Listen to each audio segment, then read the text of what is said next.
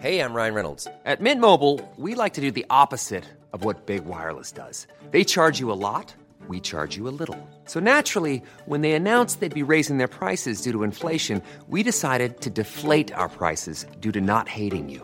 That's right. We're cutting the price of Mint Unlimited from $30 a month to just $15 a month. Give it a try at mintmobile.com slash switch. $45 upfront for three months plus taxes and fees. Promo rate for new customers for limited time. Unlimited more than 40 gigabytes per month. Slows. Full terms at mintmobile.com. Vamos a conversar con el embajador de Canadá en México, Graham Clark.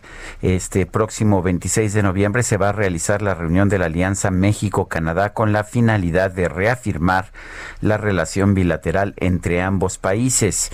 Y bueno, pues eh, yo quiero darle la bienvenida a este programa al embajador Graham Clark. Señor embajador, buenos días. Gracias por tomar esta llamada. Buenos días y, y, gracias por pronunciar mi nombre correctamente. ¿no? es un nombre imposible para los mexicanos, pero usted con sus años en una universidad canadiense seguramente ha aprendido cómo pronunciar un nombre tan difícil.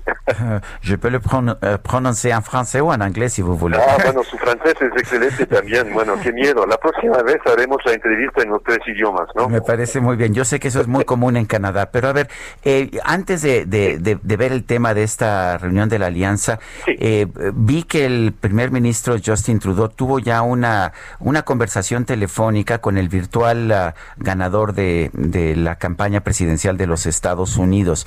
Eh, Así ¿Por, es. por qué es tan importante esta relación? ¿Qué es lo que está buscando el gobierno de Canadá en su relación hoy con Estados Unidos?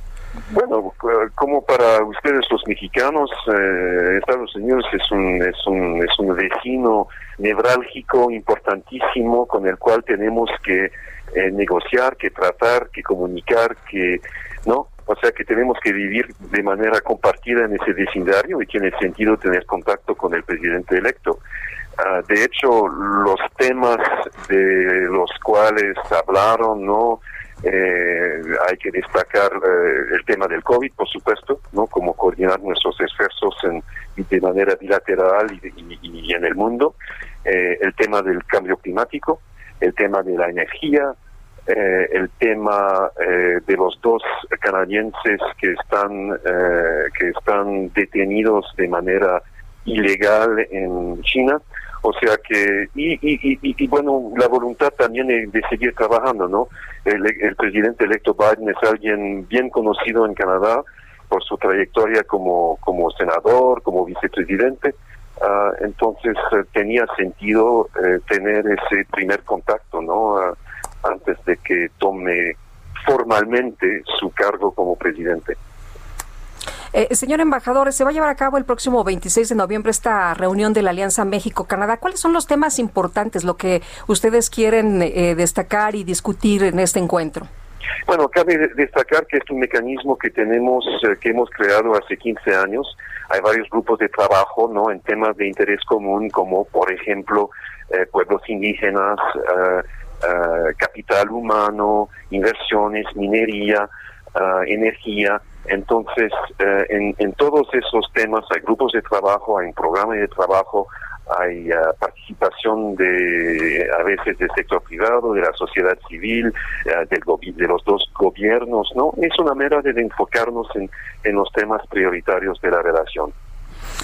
El, cu- ¿Cuáles son los principales retos en estos momentos entre Meji- en la relación México-Canadá?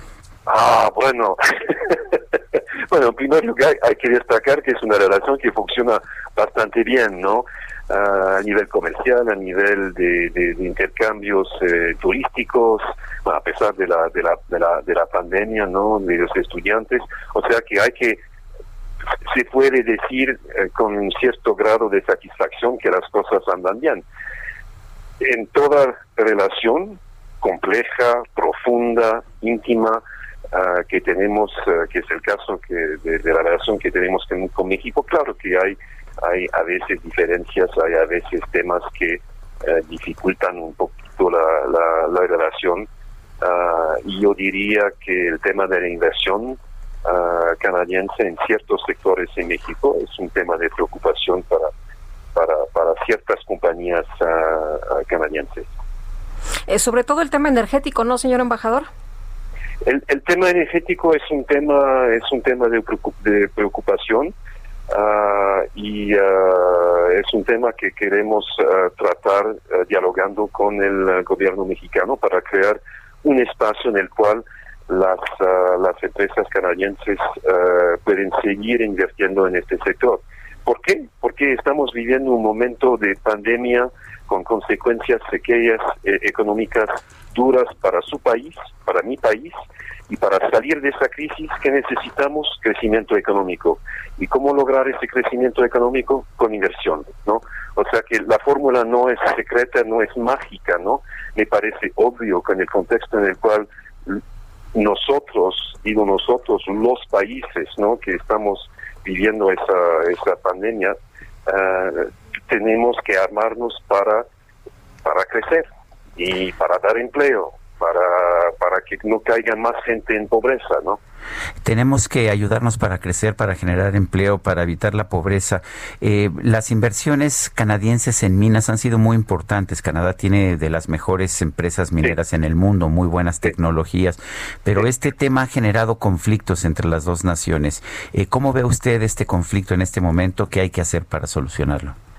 Bueno, eh, la presencia de la minería, hay que destacar que la minería canadiense opera en este país uh, en, en, zonas vulnerables, en zonas uh, aisladas, ¿no? Y uh, como usted acaba de decir, eh, la, mira, la, minería, la minería canadiense es de muy alto nivel, no muy profesional, y la minería canadiense que opera aquí es respetuosa del medio ambiente, dialoga con las, uh, con las comunidades, uh, esas empresas pagan impuestos, ¿no? O sea que para mí es un ganar-ganar. Uh, claro que las minerías, las mineras canadienses quieren ser solventes, quieren ganar dinero, ¿no? Pero ofrecen también algo en ciertas regiones del, del país, de este país, y de, mi propio país y de otros países, diría yo, una fuente de empleo, de riqueza, y uh, o sea que, que este equilibrio yo creo que se puede alcanzar tanto en Canadá uh, como, como en México.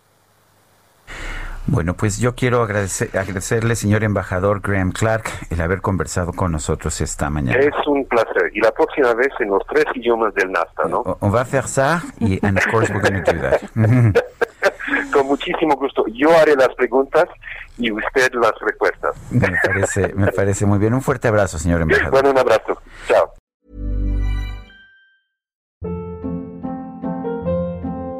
Hold up. What was that? Boring. No flavor. That was as bad as those leftovers you ate all week. Kiki Palmer here, and it's time to say hello to something fresh and guilt-free. Hello Fresh. Jazz up dinner with pecan-crusted chicken or garlic butter shrimp scampi. Now that's music to my mouth. Hello Fresh. Let's get this dinner party started. Discover all the delicious possibilities at hellofresh.com.